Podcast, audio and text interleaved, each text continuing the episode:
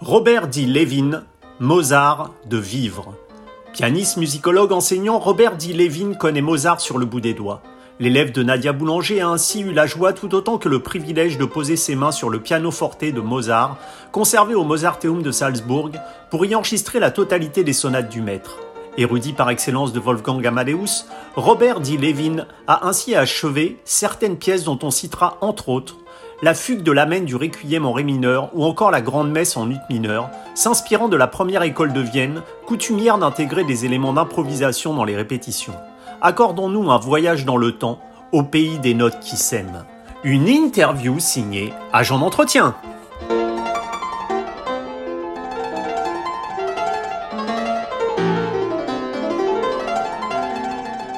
Robert Lévin, bonjour. Bonjour. Robert Levin, vous avez eu euh, l'immense privilège d'avoir pu euh, enregistrer sur le, le piano forte viennois de Mozart, conservé, je crois, au Mozarteum de Salzbourg, et auquel personne n'a vraiment le droit de toucher. Au-delà du poids historique de l'instrument lui-même, et je suppose une certaine pression, euh, comment vous êtes-vous approprié la, la, sonorité particulière de ce clavier et de ces touches concaves sur lesquelles Mozart a composé tant de chefs-d'œuvre?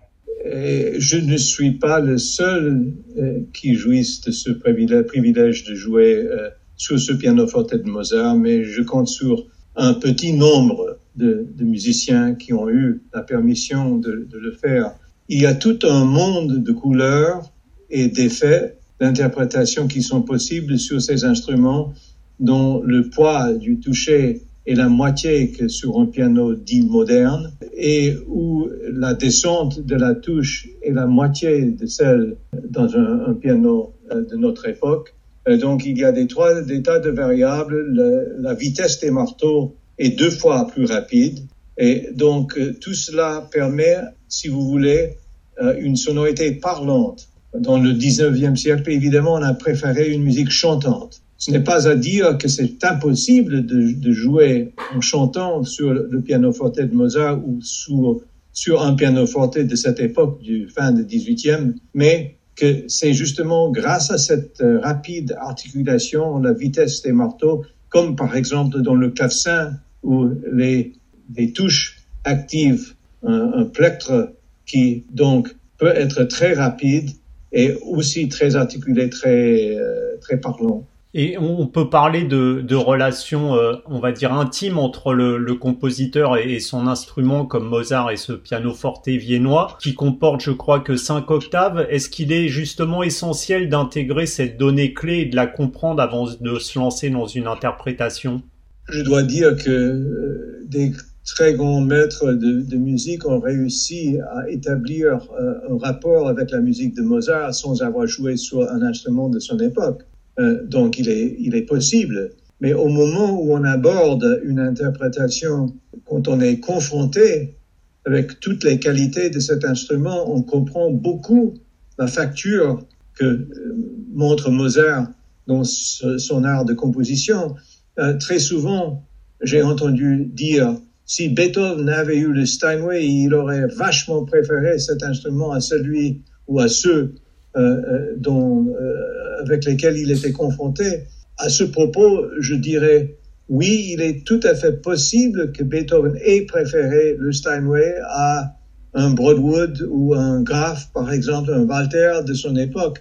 Mais à fur et à mesure que Beethoven préfère un Steinway, il n'aurait pas composé de la même manière qu'il a fait pour l'instrument qu'il a connu. Donc il serait à cette distance un, un compositeur moins capable s'il écrivait pour un instrument qui n'existait pas à cette époque.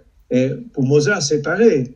Donc, on prend tous les avantages sonores et expressifs du pianoforte de cette époque et on se met en service à cette musique qui devient plus active, plus énergique et plus humoristique aussi à cause des détails de sa construction. Et est-ce est qu'on peut dire que dans un sens, justement, Mozart a fait des, des relatives limites de ce pianoforte qui comporte donc moins de notes, euh, un avantage pour les intégrer à son propre monde, son propre mode de composition?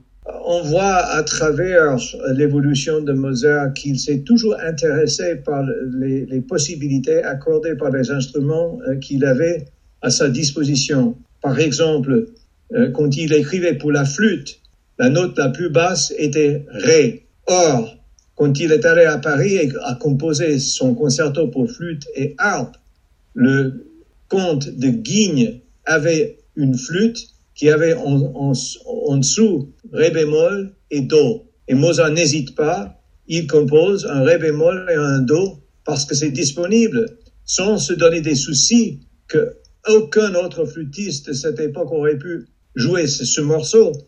Pareil avec les œuvres pour clarinette, où il y a des notes supplémentaires que Stadter avait sur sa clarinette et Mozart a tout de suite composé pour cet instrument.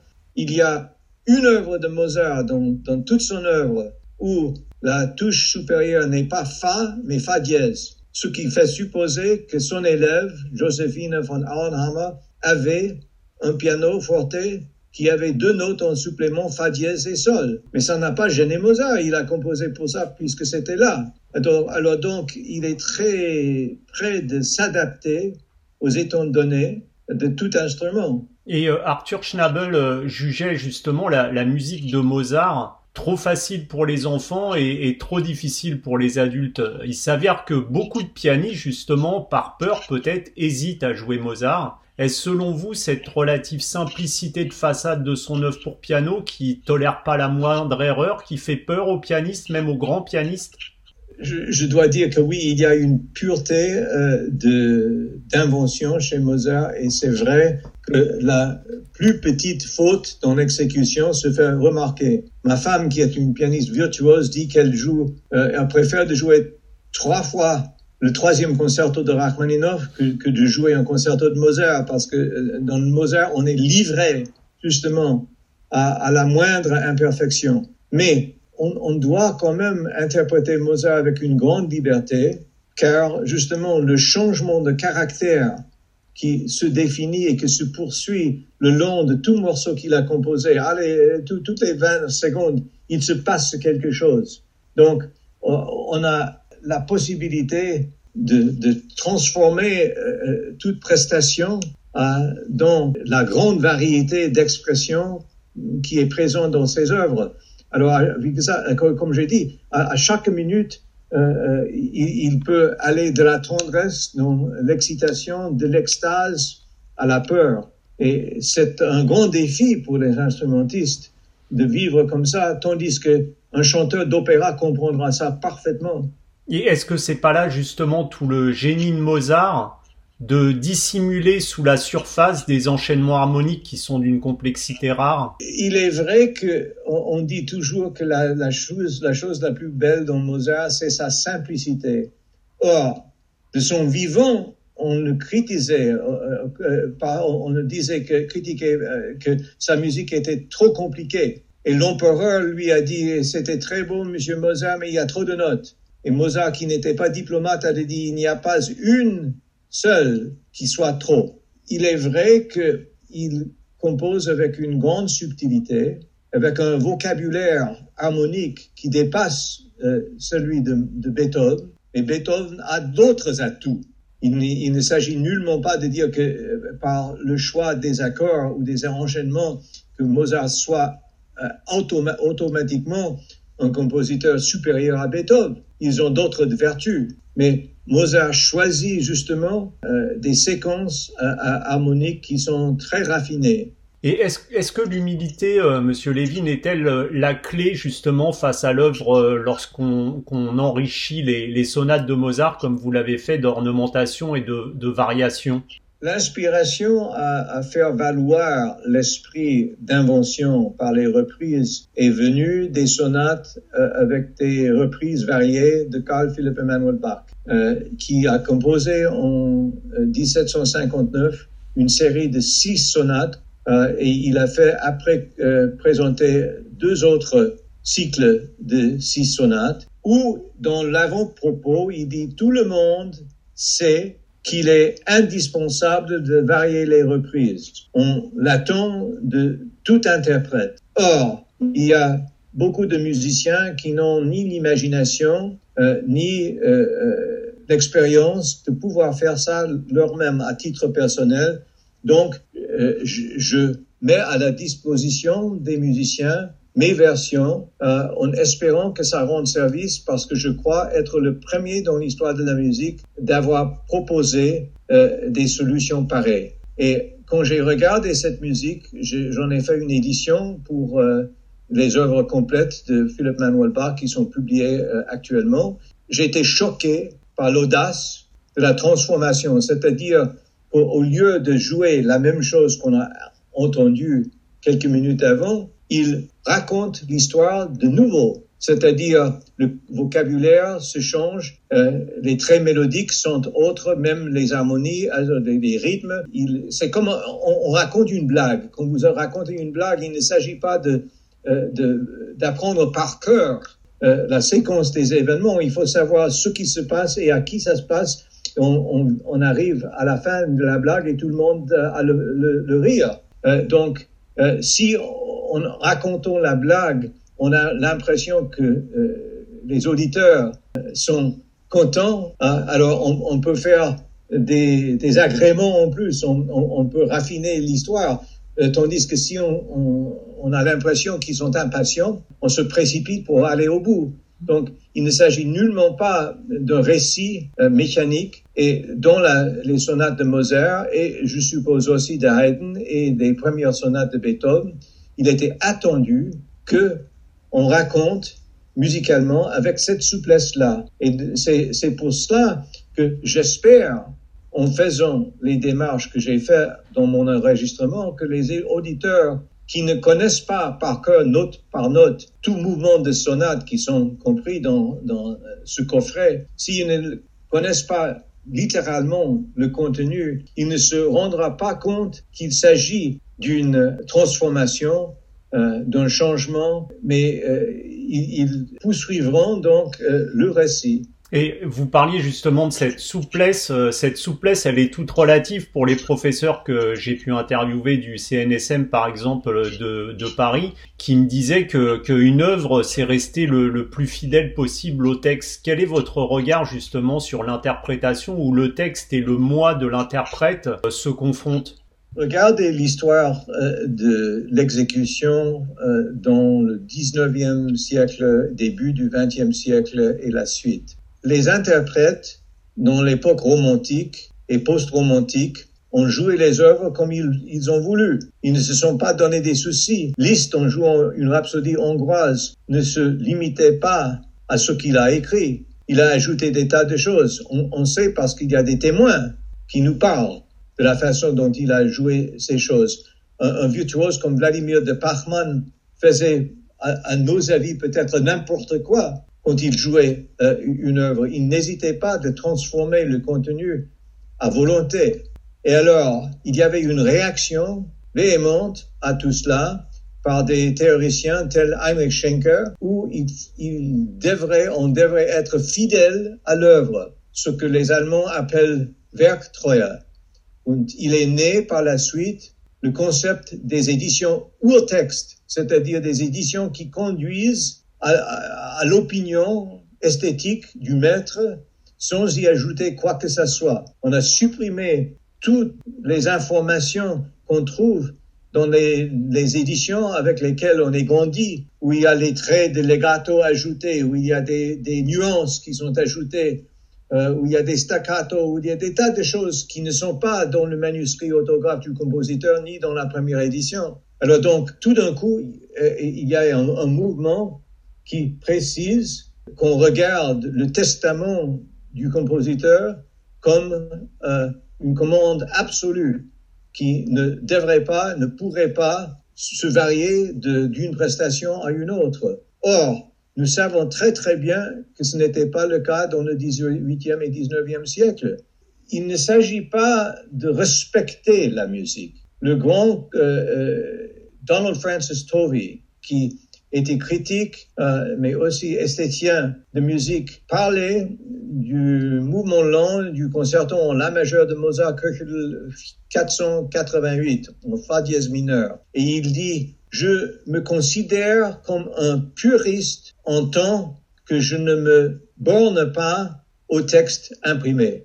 Ce qui est remarquable, c'est-à-dire que le puriste prend des risques, le puriste varie, le puriste invente des traits, tandis que la plupart des, musiciens auraient cru que qu'un puriste se limite à ce qui est sur papier, qui est dans l'édition. Mais nous savons que ce n'est pas le cas parce que Mozart écrit à sa, à sa sœur en, en disant je te demande pardon que je n'arrive qu'aujourd'hui à te faire parvenir les cadences pour mon dernier concerto de piano. Mais tu sais, quand je joue cette œuvre, je joue la première chose qui me vient en tête. Qui, ce qui est à la base de ces réflexions, c'est la question où existe et comment existe l'identité d'une œuvre de musique? Existe-t-elle seulement dans la reproduction machinale de ce qui est là? On joue forte, alors on joue fort, on joue piano, on dit, euh, alors on, joue euh, euh, doucement, on joue détaché, on joue legato. C'est une recette de cuisine. Vous prenez ceci et cela et cela et cela, vous, vous mettez ça ensemble, vous faites la cuisson comme ceci, là, vous avez votre résultat. Mais on sait que à l'époque, ce n'était pas le cas. Et donc, la spontanéité est centrale au langage de Mozart, et non pas seulement à Mozart, mais pour lui en tout particulier. Et donc, la labilité, les, choses euh, qui sont imprévisibles font une partie majeure de, son, de sa façon de composer et de jouer la musique. Par exemple, vous avez une sonate typique de Mozart, vous avez l'exposition du premier mouvement où vous faites connaissance avec les thèmes principaux. Et après ça, il y a des barres de mesure de, de reprise. Et la plupart des, des, musiciens, ils jouent exactement ce qu'ils ont joué avant. On fait le développement, on arrive à la reprise. Et là, Mozart fait des variations. Il ajoute des ornements, il change les enchaînements harmoniques. Et après, à la fin du mouvement, il y a de nouveau des barres de reprise. Donc, on refait le, la deuxième partie du mouvement. On arrive à la reprise et qu'est-ce qu'on fait? On joue exactement ce qu'on a fait la première fois. C'est-à-dire, vous entendez un thème deux fois son décoration et deux fois avec la même décoration. C'est impossible, c'est inconcevable.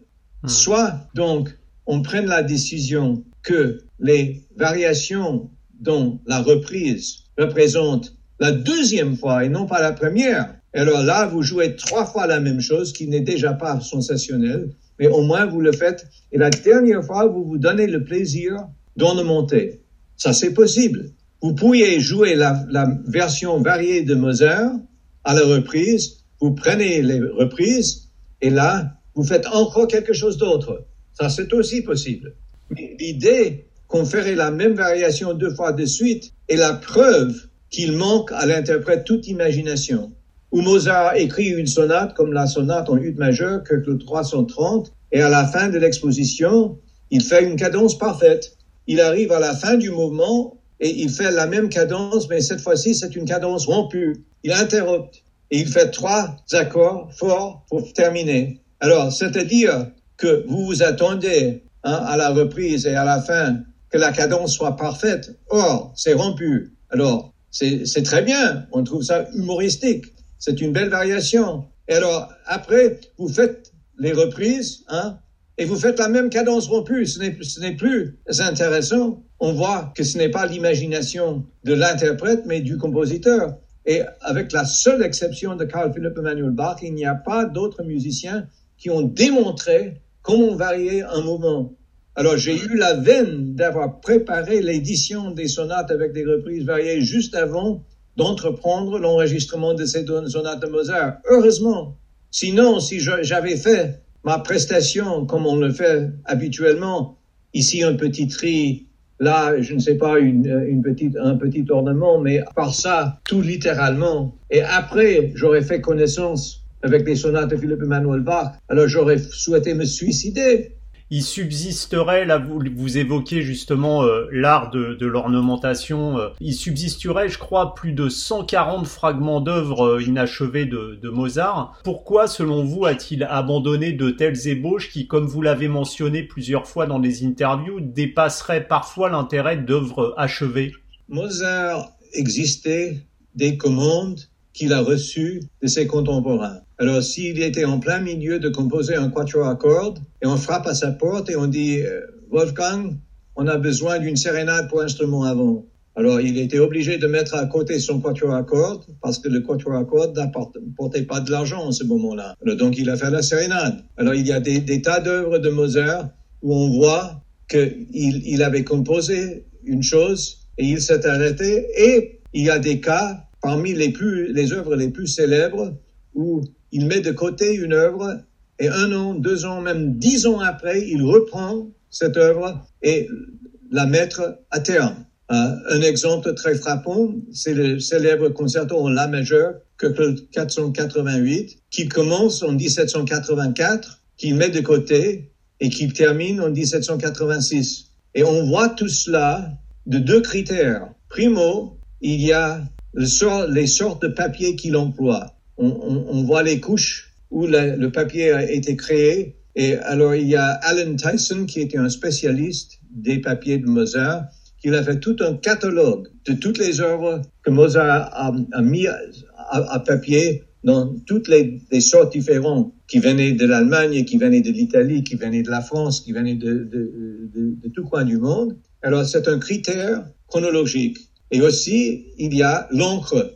Et l'encre, on voit par exemple, pour une œuvre pour orchestre, il note tout d'abord le premier violon et la basse. Et après, il revient et fait le second violon et l'alto. Et après ça, les instruments avant. Et finalement, les trompettes, les timbales. Évidemment, s'il y a un moment où il y a un thème principal qui doit s'exposer par les bois, alors il passe du premier violon au premier hautbois. Au moment où le, le bois est terminé avec son petit thème, il reprend le violon.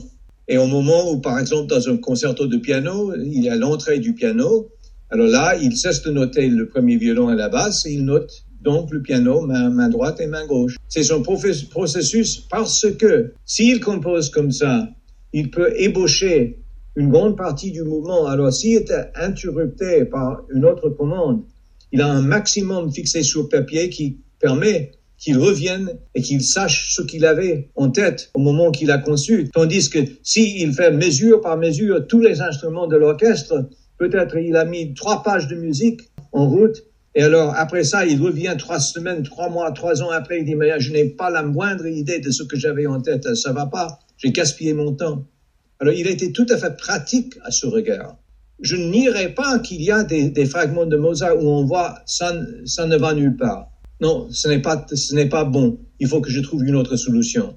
Alors, le, la première version du final du concerto pour piano en ré mineur est vraiment d'une qualité assez médiocre. Mais après trois, trois pages, il a compris. Il a rejeté, il a fait une chose géniale. Pour le, le dit concerto en La majeur, 488, il y a trois ébauches de finale avant qu'on arrive à la version euh, définitive. Mais la plupart des fragments de Mozart, de ces 140 et plus fragments, sont qualitatifs au moins à la même hauteur. Donc, il y a des gens qui se posent la question, si jamais Mozart avait vécu encore deux ans, trois ans, cinq ans, qu'est-ce qu'il aurait composé? Alors la réponse se trouve dans les fragments. Hmm. Parce qu'on sait qu'il y a un, si grand nombre de fragments auxquels il, est, il a retourné et puis qu'il a, il a mis euh, et béni à terme. Pas tous, évidemment, mais beaucoup. Et là, on, le voit dans les couches d'encre. Et Monsieur Lévin, vous êtes donc à la fois, on en parlait là avec le manuscrit, vous êtes à la fois euh, pianiste, compositeur, musicologue, théoricien. Je voulais savoir si le fait d'examiner en profondeur justement les manuscrits des œuvres d'un aspect purement théorique, est-ce que ça a sensiblement modifié votre approche du jeu en transcrivant au-delà du texte euh, l'âme de l'œuvre? Ah, Absolument, parce que mon collègue Cliff Eisen, musicologue, il traite tout manuscrit de Mozart comme une performance. Et c'est une sorte d'exécution pratique, comme ferait un pianiste, un flûtiste, un violoniste. Et donc, en voyant le manuscrit, en voyant comme il a noté parce qu'évidemment, il n'avait pas un, un, un, stylo comme nous avons maintenant. Hein. Alors, il commençait à, à, à écrire, et à un, un, certain moment, c'est devenu trop épais. Alors, il est obligé de, euh, de, de, remplacer euh, et, et, de continuer. Et donc, on, on peut regarder les, les couches d'instrumentation à travers l'emploi de sa plume, ou bien, comme j'ai dit, comme des, des, des couches d'encre. Et quand on voit cela en couleur, soit dans un facsimilé en couleur ou bien dans la bibliothèque où le manuscrit est abrité, on, remarque beaucoup de choses. Par exemple, si il note quelque chose et tout d'un coup, immédiatement, il constate que ce n'est pas la note qu'il voulait, il prend son pouce, il fait et il essuie, ce qui fait évidemment une saloperie. Et là, il peut noter au-dessus la, la note corrigeante. Tandis que si il, il, fait cette notation et il constate que ce n'est pas ce qu'il veut et l'encre s'est cherchée, il est obligé de rayer et de mettre sur une portée supplémentaire la version ultime. Alors, il y a beaucoup de choses comme ça qu'on voit en étudiant le manuscrit orthographe qu'on ne voit pas, même dans une facsimilé et, et certainement pas euh, dans une édition imprimée. Alors la, la façon de, de, de, réfléchir, la façon de concevoir est une chose qui se manifeste euh, dans une étude approfondie des manuscrits et des sources. Et pour moi, c'est passionnant. Évidemment, j'ai des collègues qui disent, je n'ai pas de temps pour cela. Il faut que je prépare mon, concert. Alors, je veux le résultat. Je veux savoir ce qui est définitif. Dites-moi ce que c'est. Préparez-moi une édition. Je n'ai pas envie de passer de temps à réfléchir sur tout cela. Hein, il me manque le temps. Ça, c'est possible. Mais pour moi, j'étais toujours fasciné par l'image de la créativité qu'on voit à travers l'étude de ces manuscrits. Et dernière question, Monsieur Lévin, justement, aujourd'hui, à une époque où Internet le permet, est-ce que vous conseillez à tous les jeunes musiciens d'aller chercher dans le manuscrit original les clés justement de l'interprétation? Absolument. Et alors, on, on a la veine qu'à notre époque, et depuis très peu de temps, on peut aller, par exemple, sur IMSLP et on voit des facsimilés dont la plupart sont même en couleur.